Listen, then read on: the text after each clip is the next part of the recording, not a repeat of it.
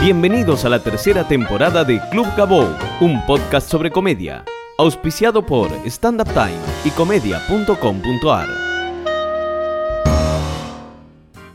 Bienvenidos al episodio 94 de Club Gabou. Mi nombre es Gabriel Grosval, pueden encontrarme en Facebook con ese nombre o en Twitter como arroba Gabou.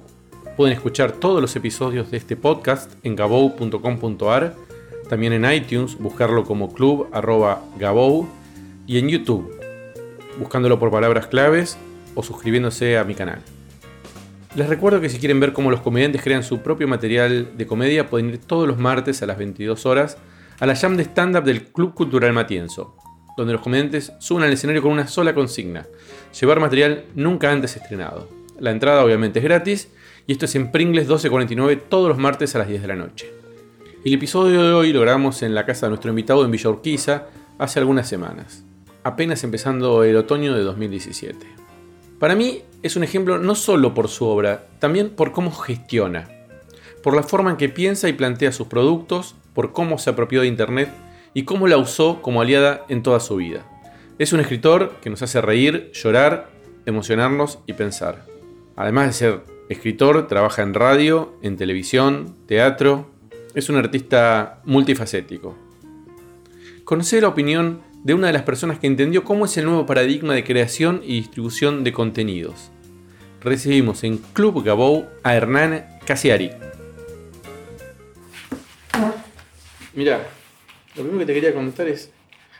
Hay un mail que a vos te llegó Ajá. hace.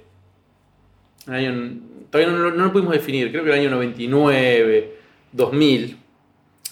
Que decía: Con mi hermano tenemos muchas diferencias. Decía, no creo que te acuerdes. Seguramente Seguro que- no. Sí, seguramente recibiste muchos como estos. A ver, a ver. Pero algo en lo que coincidimos es en el placer de leer este blog. Pero tenemos una duda. Uno dice que, que sí, el otro dice que no. ¿Es verdad todo lo que cuenta esta persona en este blog o es un personaje?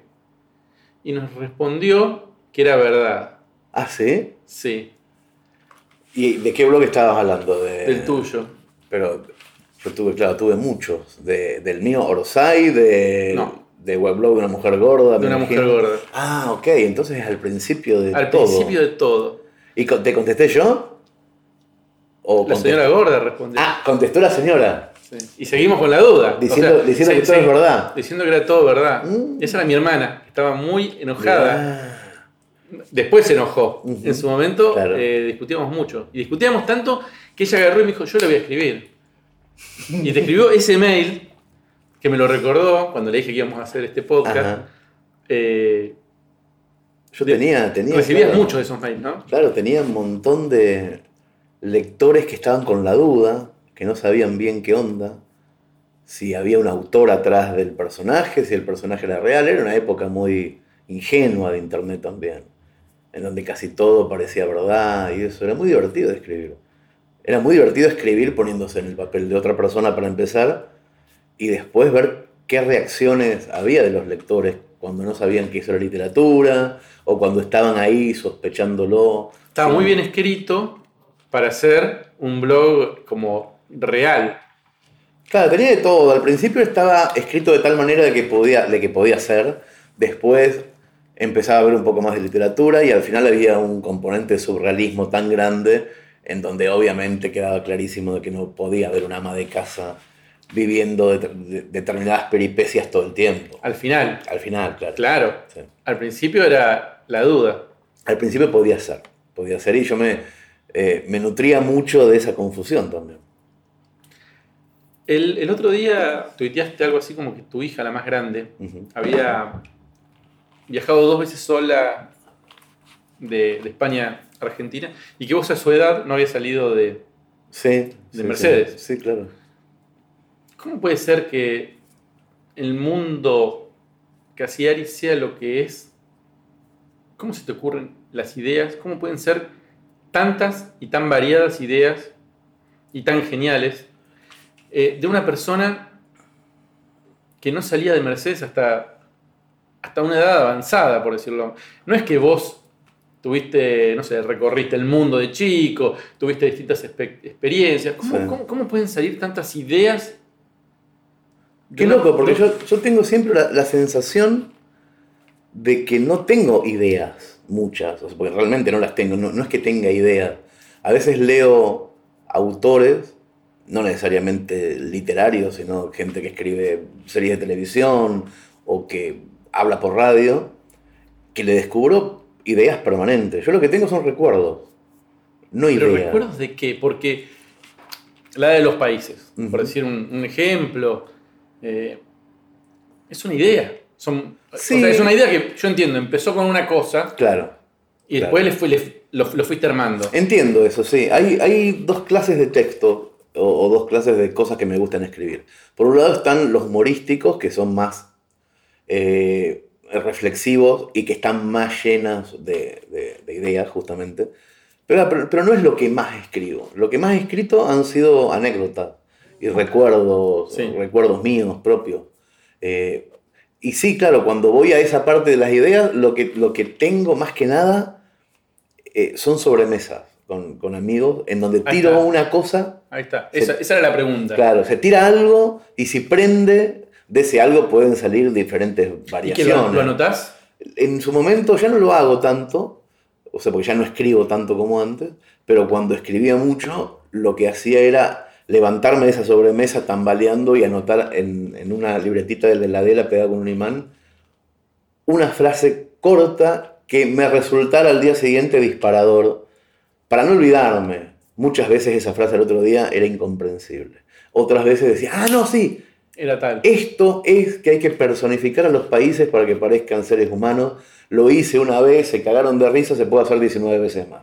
Y después ahí ibas tirando de ese hilo. Claro, eso, Claro. eso lo entiendo, digamos, el desarrollo. Lo que no entiendo es de dónde sale, cuál es el germen de la ciudad. Ahora también veo que te estás inspirando en anécdotas que te manda la gente. Sí, sí, e- eso es más hijo de que no estoy pudiendo escribir. De que no, de- de- desde que dejé de fumar no, no estoy escribiendo ni, ni, puedo encontrar un ritmo cadencioso y placentero. Entonces me nutro de otras historias para seguir soltando la mano. Pero en realidad no es lo que más me gusta hacer. Escuchar historias de otros y, y- y retocarlas. Me gusta más eh, embarcarme en, en recuerdos propios, en ideas propias, cosa que no estoy haciendo desde hace un año y medio, pero que siempre fue como la, la parte más placentera de mi trabajo. El dónde, de dónde sale, y a mí me parece que es oficio. Como hay bocha de gente que tiene oficio porque hace muchos años que hace lo mismo, entonces le sale más o menos bien. Y yo hace muchos años que hago esto y si no me saliera bien, si no me saliera más o menos bien, tendría que estar haciendo otra cosa rápidamente. Te quiero preguntar antes de, de pasar a otro tema. Vos decís que, que, que en este momento no estás escribiendo mucho. A mí me dijeron que alguien me dijo alguna vez que, el- que el artista o la persona que, que produce contenido, por decirlo de alguna manera, por, por momentos consume y por momentos produce. Sí, Es como sí, que sí, son etapas. Eh, ¿Estás pasando por una etapa de consumo en este momento? No, No, no, particularmente. No necesariamente, claro, sí, estoy leyendo como siempre y, y consumiendo contenidos como siempre, pero no, no, hay más, no hay más de eso en la balanza, ni más ni menos de lo otro por esa razón. En, en realidad es, hay, hay un cambio de hábito, más que nada. Estoy muy acostumbrado a generar contenido, estaba muy acostumbrado a hacerlo de una forma nocturna y con, y con, con- con muchísimo tabaco y de- desde que dejé de hacer esa vida me cuesta muchísimo encontrar un ritual que me acompañe para seguir escribiendo de una manera placentera. Entonces lo estoy esperando, estoy esperando que aparezcan esos rituales nuevos. Y mientras tanto hago otras cosas, como por ejemplo subirme a un escenario. Eso, es- eso es un cambio muy marcado en vos, el que de los que te seguimos de- desde el principio, eh, desde vos, vos lo contás en el show también cuando viniste a la obra de Gasalla, el- la vergüenza que te dio que te llamen para saludar al final, Sí, sí, a la charla TED en, en, en Costa Salguero, sí, donde saliste y, y leías en, en un texto de Matar al Intermediario. claro. Ahora que te subís y, y sos un, un comediante. Sí, es como que no quedó otra, justamente Ah, por esa por razón. ahí cuando, cuando estás muy acostumbrado a hacer algo que tiene que ver con lo creativo, a mí mucho no me interesan los resultados, sino el proceso. más que haber escrito un cuento, me interesa estar escribiendo un cuento. O sea, me interesa el proceso, me interesa, hay, hay un algo de, de muy placentero en la construcción de un hecho artístico, algo lindo, independientemente después de cómo lo tome el, que lo recibe, ¿no? Hay algo lindo ahí. Cuando, cuando el médico me dijo que, no, que si seguía fumando me moría y no fumé más, esa construcción placentera del hecho artístico quedó suspendida. Completamente suspendida. O sea, era, lo siguiente era aburrirme. Entonces tuve que inventarme algo. Pero vos estás hablando de cigarrillo, tabaco. Eso era como fuente de. Eso fue lo que cortó. No, no, no es una fuente. Imagínate que vos aprendés a andar en bici silbando. En un momento, a los cuatro años aprendes a andar en bici y silbando una misma canción.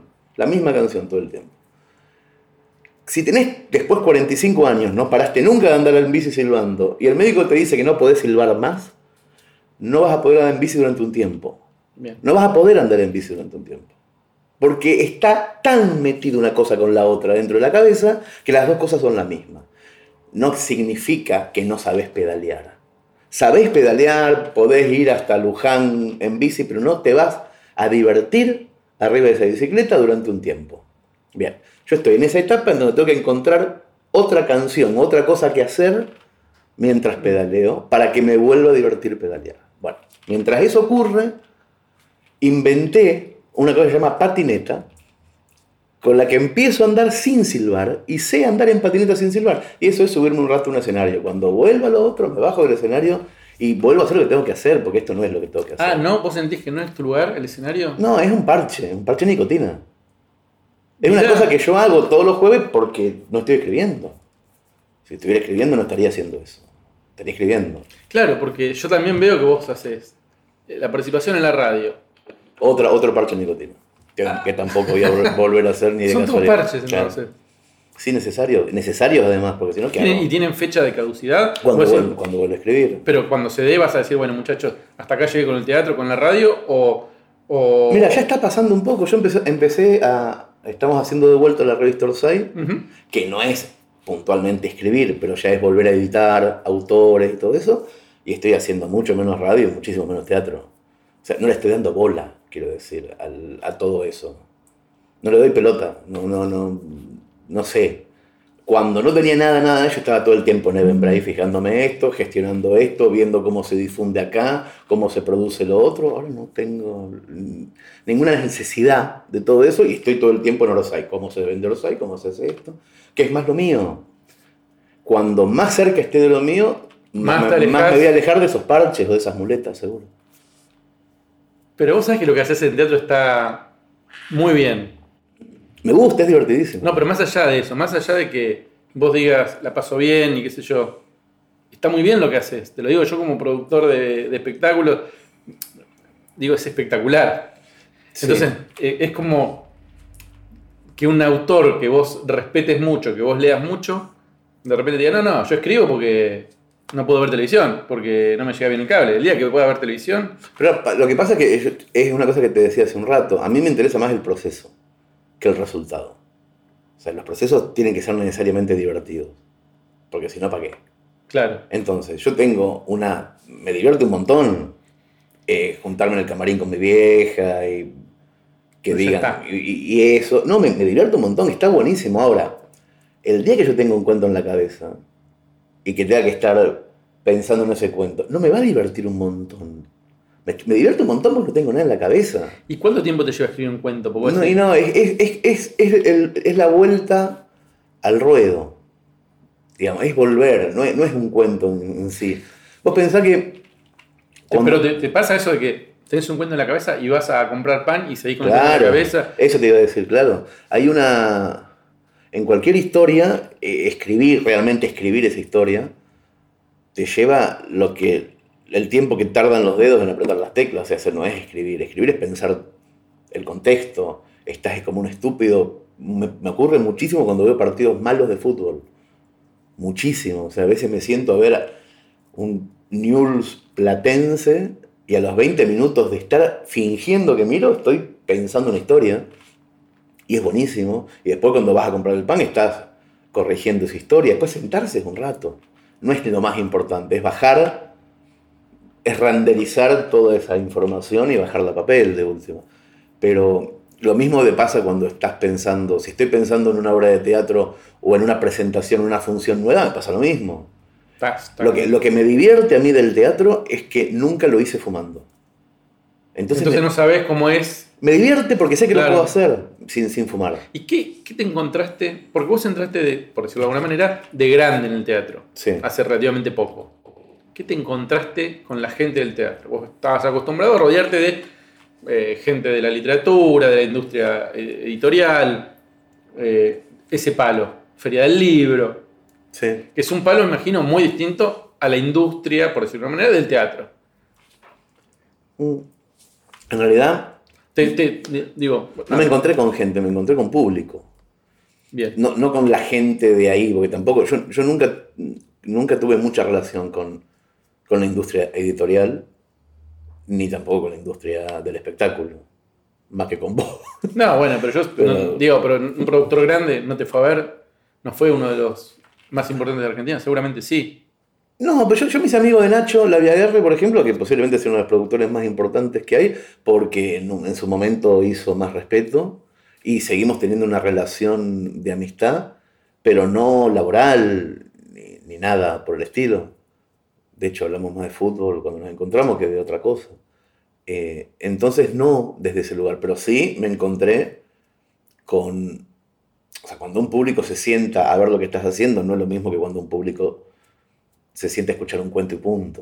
Eso te iba a decir también. Una de las preguntas que tengo tiene que ver con eso, con cuando vos escribís un cuento, vos lo escribís y por ahí en seis meses alguien dice, che, leí tu cuento, muy bueno, después que lo publicaste, que pasó un montón de tiempo en el medio. No, en realidad no, porque, soy, soy más animalito de blog. ¿viste? O, lo pones en el blog, pero, pero por ahí el otro día te dicen. En el teatro, la risa o el llanto es ahí, inmediato, es en el mismo momento en que se produce. Yo lo primero que descubrí de eso es que, para, para ponerte un símbolo de muchísimas cosas, pero se va a entender rápidamente cuando un escritor entiende que, el, que hacer silencio es un adjetivo, se encuentra una paleta nueva de palabras. Por ejemplo, para mí, adjetivar tiene en la escritura un porqué, un objetivo. Si adjetivo mucho, quiero ser más poético, si adjetivo menos, quiero ser más coloquial. Entonces, el uso de adjetivo, el sustantivo, de la enumeración caótica, qué sé yo, hay un montón de cosas cuando escribís. Entonces vos estás previendo cómo se va a sentir el otro. Si Estás previendo, sos un jugador de ajedrez. Sí, bueno, entonces yo pongo estas cuatro palabras acá, le pongo un punto y aparte le tiro esto y acá llora. Pero lo decís, lo decís, sospechas eso, después, como decís vos, te enterás al otro día si eso ocurrió o no, etc. Cuando haces funciones o ensayos, que es lo que hacemos nosotros, que no hacemos funciones, ensayamos con gente ahí, vas descubriendo esa adjetivación de otra manera. Yo aprendí, por ejemplo, a quedarme quieto, mirando para adelante y saber que eso estaba significando algo. Y cuanto más tiempo lo hacía, empezaba a significar otra cosa. Eso está bueno, porque de última te servirá en el futuro para escribir teatro. O sea, es complicadísimo escribir teatro si nunca estuviste arriba de un escenario. Porque no vas a entender nunca el, componente del silencio y qué significa, o, o qué significa mirar por un costado, o qué significa... Hay un montón de cosas que obviamente sigo sin saberlas del todo, pero de una forma muy autodidacta, en un año y medio de subirme todos los jueves a algún escenario, medio como que aprendes. Me divierte aprender esas nuevas fórmulas de comunicación presenciales porque no, estoy acostumbrado. Como me, como me divierte aprender cuando le leía a Pellegrini cuentos, diferentes matices de la voz, que obviamente los tenés adentro incorporados, pero que no sabes producirlos de, de forma urgente y a conciencia o a placer. Y todo eso es como aprender a escribir. O sea, ¿quién te enseñó que hay que explicar ciertas cosas de suspenso al principio y no al final? Las aprendiste leyendo, me imagino. Yo creo que aprendí leyendo a escribir. ¿Sí? Y si no hay otra manera de aprender a escribir. Leyendo mucho, mucho, mucho y, y preguntándome que yo, yo, supongo que a los 13 años me pregunté, para, ¿por qué estoy sintiendo miedo leyendo El gato negro de Alan Poe? ¿Cómo puede ser que un tipo que ya se murió, que dejó una cosa escrita en 1895, ahora, en un martes de 1985, esté asustando a un chico de 13 años. ¿Cómo puede ser? ¿Eso es magia? ¿O hay un truco? No, hay un truco. Bueno, vamos a, a, ver cuál es el truco. Después de cagarme de miedo, volvamos a leer esto para ver dónde está el truco y cómo puedo hacer yo para en el año 2057 hacer cagar de miedo a un gordito en la casa, en una casa. ¿Y con la comedia? Lo mismo. ¿Qué cosas eh, a vos te hacían reír y dijiste, bueno, vamos a desglosarlo? ¿Vamos a ver por qué me hace reír o voy a hacer reír como tal? Y, aprendiste la técnica. Sí, claro, a mí me pasó mucho, siempre con la literatura, ¿eh? siempre. Eh, posiblemente el primer autor que, que, me hizo reír a carcajadas, y me acuerdo dónde y cómo y por qué, fue Cortázar. Con cosas graciosísimas de, de, sus libros cortos, libros de microcuentos, que eran muy eh, chistosos en, en, en, un sentido, las historias de Cronopios y de Fama, o un libro de cuentos que se llama Un tal Lucas. Hay un libro de cuentos de un tal Lucas donde un personaje, Lucas, eh, hace determinadas cosas en diferentes cuentos. Lucas sus cuentas es que hace cuentas. Lucas sus compras es que va a comprar. Lucas sus amigos y sus amigos. Y hay una, que no me acuerdo cómo se llama, pero que es Lucas con muchas ganas de cagar en un departamento muy chiquito, muy chiquito, con muchos amigos intelectuales. Y él sabe que para ir a cagar tiene que ir a un baño que queda muy cerca del living y que los ruidos que va a hacer le va a imposibilitar después levantarse la mina que se quiere levantar, que está sentada en un sofá media drogada a un costado. Entonces va al baño y trata de taparse con toallas para que el ruido de sus pedos no, no, no, no resuenen claro. en el ambiente principal. Y todo eso está contado con una. con un humor increíble, que yo me acuerdo que tendría 14 años, 15, y me desparramaba de la risa. Y del mismo modo que con el gato negro de Alan Poe, dos años atrás, yo me preguntaba cómo se hace esto. Después de reírme, volvéis y decís, a ver por qué te cagas tanto de risa con esto. Y después tenés un montón de compañeritos en la secundaria y en la primaria para ver si lo podés conseguir vos. Claro. Y bueno, y la idea es conseguirlo, justamente. Todo tratas de conseguir en la vida, por lo que veo. Esas Digo, cosas, las que... No, las todas, que me... porque también estás atrás de la etiquetera, también te autogestionas el blog, también que esto para mí fue una, un, que la verdad me sorprendiste cuando te pregunté, bueno, le pido a tu diseñador y vos dijiste, yo soy mi diseñador. Pasa que es comunicación, Gabo, es comunicación. El cuento no es solamente el cuento. El cuento es cómo estás vestido cuando lo contás, también. El cuento es si estás mirando a los ojos al otro cuando estás contando el cuento. El cuento no es la letra. Lo que vos, lo que vos contás no es solamente... Es, es cuando lo contás, a qué hora lo estás contando, cómo estaba de ánimo el otro cuando lo estabas contando. ¿Está preparado el otro para recibir lo que estás contando? O sea, mi obra de teatro empieza cuando yo le vendo la entrada al tipo y termina cuando al día siguiente le pregunto qué le pareció. El espectáculo termina cuando yo pregunto qué le pareció el día siguiente en, en un gestor, en un formulario que el tipo tiene que llenar. Encuesta, claro. No es solamente esa hora y media. ¿Y cómo entendiste eso? ¿Cómo entendiste que lo que importa es la experiencia total y no lo que podría pensar cualquier persona de a pie, que es voy a ver un espectáculo cuando empiece y cuando termina el espectáculo? Porque es la forma... ¿Cómo te enterás vos de las cosas que te gustan? O sea, siempre hay alguien que te la vende. No necesariamente la, la propaganda de televisión ni el cartel en la calle, generalmente un amigo. Yo no, no consigo ir al cine o al teatro si alguien no me dijo que es muy bueno. Exacto. Bueno, ahora, para que te digan que algo es muy bueno en un mundo donde casi todo es comunicación, tenés que decirle algo distinto.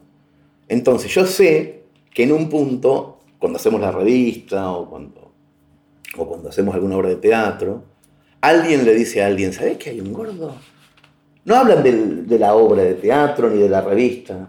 ¿Sabes que un gordo se junta con un amigo y sin publicidad hacen una cosa rarísima que es complicadísima de conseguir? Contás la historia. La historia que se cuenta es la difusión. O sea, lo, lo, lo genuino que resulta esa historia, lo conmovedor, lo divertido, lo bizarro, cualquier cosa que ocurra al costado de la historia es la difusión que vos tenés de esa historia.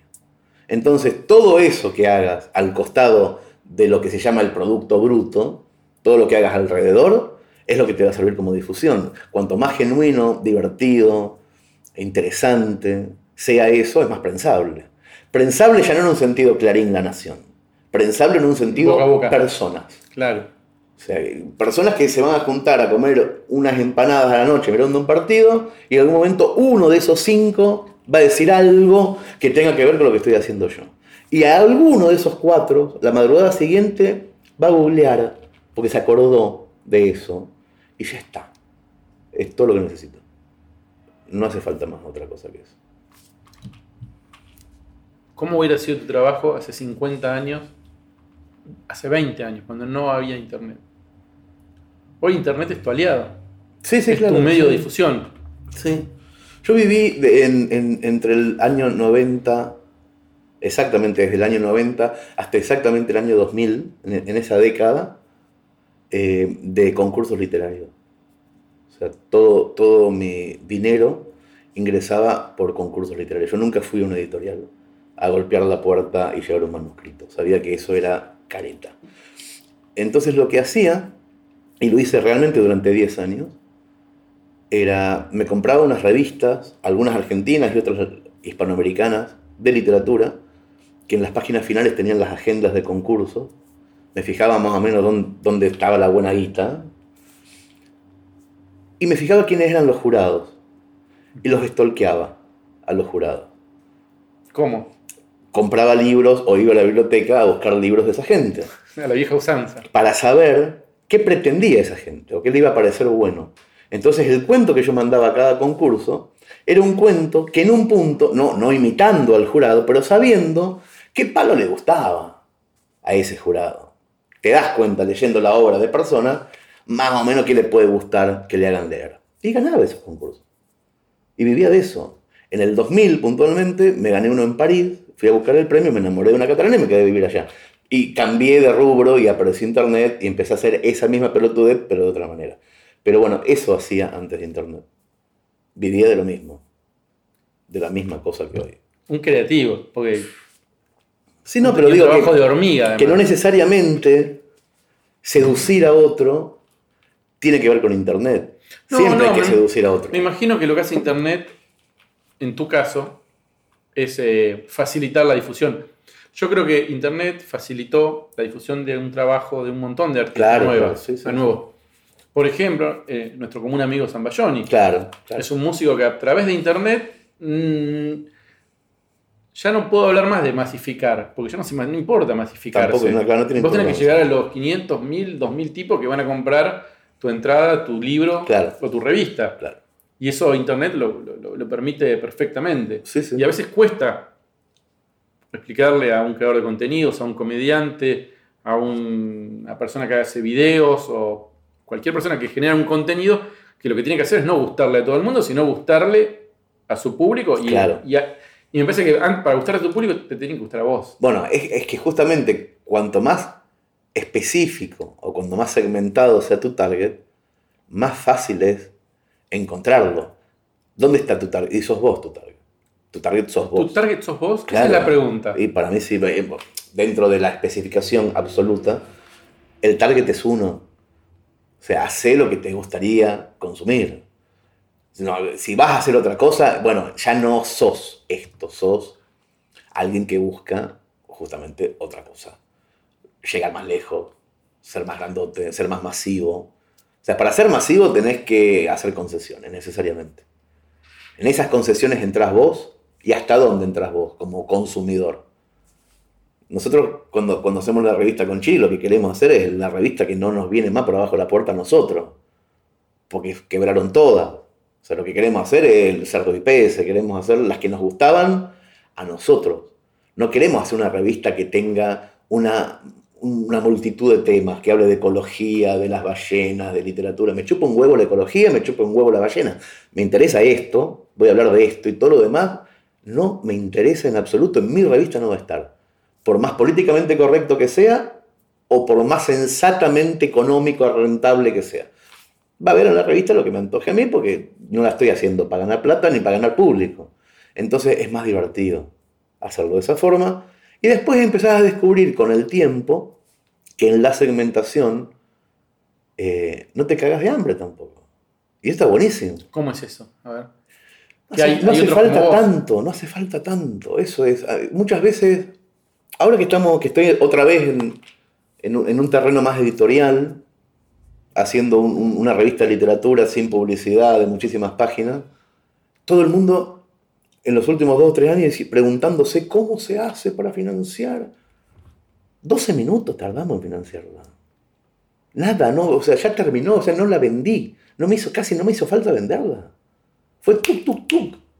Y llenamos el auditorio del grano. Está bien, pero, Y vos, punto. pero vos venís con un recorrido que te permitió. Pero ese recorrido Bueno, se llama sí, comunidad. O sea, ese Claro. recorrido es la energía que gastás en armar comunidad. Hay un grupo de giles que la están gas- gastando en caretear con gente que no tienen que caretear. En tratar de que los inviten al lado donde no hace falta ir, de en ponerse traje que no hace falta usar, en bailar con música que no hace falta bailar. O sea, hay un montón de energía que se gasta en cosas que son tan del siglo XX que cuando terminás llegando a ese lugar te das cuenta que es una fachada y es una garcha. Cuando en realidad si vos sos vos mismo y estás en lo tuyo y te juntás con los que son como vos, te encontrás con mil chabones así, que rápidamente te financian con ganas una cosa que vos querés hacer.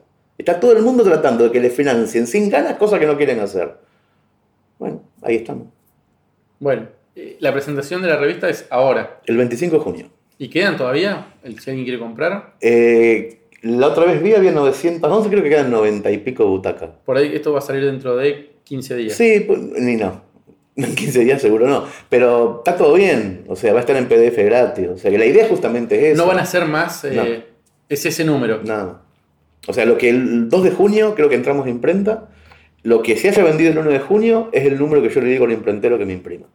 Otra cosa que me gustaría comentar para terminar la charla es, muchos comediantes de stand-up, sobre todo, que es lo que yo más conozco, tienen dudas sobre subir su contenido a YouTube o no, porque dicen, no, porque yo tengo 15 minutos de chiste, si yo subo 5, eh, ¿cómo? Entonces, yo le digo, "Ah, te tienen que conocer primero, porque si no Claro. es muy difícil.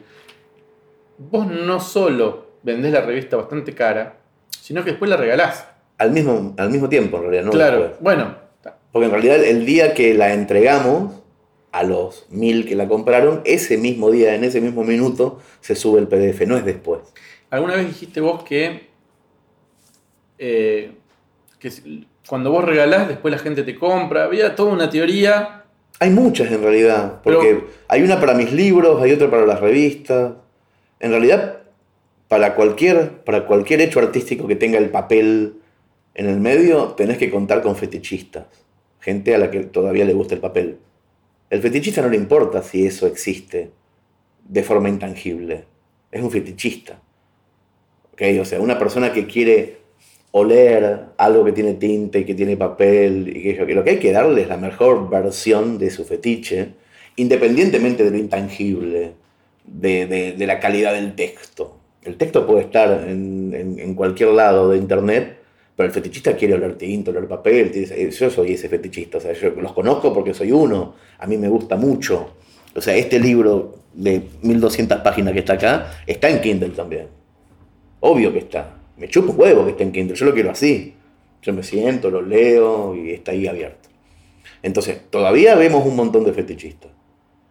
Estos tipos van a financiar el contenido intangible. Estos mil que quieren ese, ese tocho de papel financian a más o menos millón y medio que se va a descargar el contenido Que quiere leer el gratuitamente. contenido. Que quiere leer el contenido ahora, pero ¿quién le paga?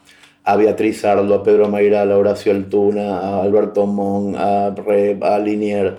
Todo eso que va a haber intangible ahí adentro. Bueno, los mil fetichistas se lo van a pagar. Los otros no. El nicaragüense que va a pagar. Si no se la podemos ni mandar por correo. Igual Carísimo cuento. el correo. Te cuento, hay un tercer grupo, que soy yo, que lo que queremos es que el contenido esté y esté disponible. Sí. Y sabemos que tenemos que hacer un aporte Claro. para que eso suceda. Yo en realidad lo voy a leer seguramente en digital, porque yo leo generalmente en digital, en Kindle. Pero quiero que ese contenido esté, aparezca. Y bueno, Hay una, hay una educación ahí, en realidad. Hay una educación, o sea, el hecho de poner, ponerle en automático en tu PayPal que todos los meses haya 10 euros para la Wikipedia, y es una educación. O sea, si vos, ¿cuántas veces entras a, a la Wikipedia a preguntar cosas o a querer saber algo? Bueno, que una vez por mes la Wikipedia entre en tu PayPal y listo, ya está. listo. Te lo sacás. Lo aprendés y se lo enseñás a tus hijos. Y listo. Y se acabó. Y las cosas van después, van fluyendo. Entonces yo también hago eso. Hay cosas que me gustan y que no me, no me interesa tenerlas en papel. Pero eso es una educación que yo supongo que el cristianismo intentó enseñar desde el principio de los tiempos, pero que no te daba el resultado. El cristianismo te decía, che, hay que hacer el bien sin mirar a quién, pero no te decía de qué carajo vos recibías la recompensa, de qué manera.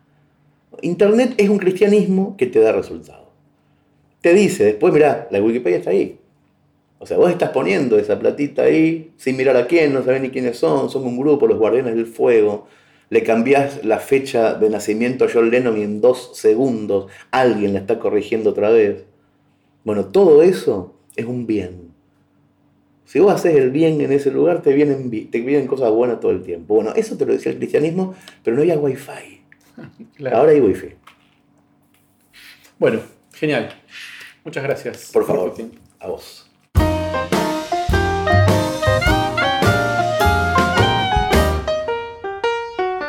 Auspició Stand Up Time y comedia.com.ar.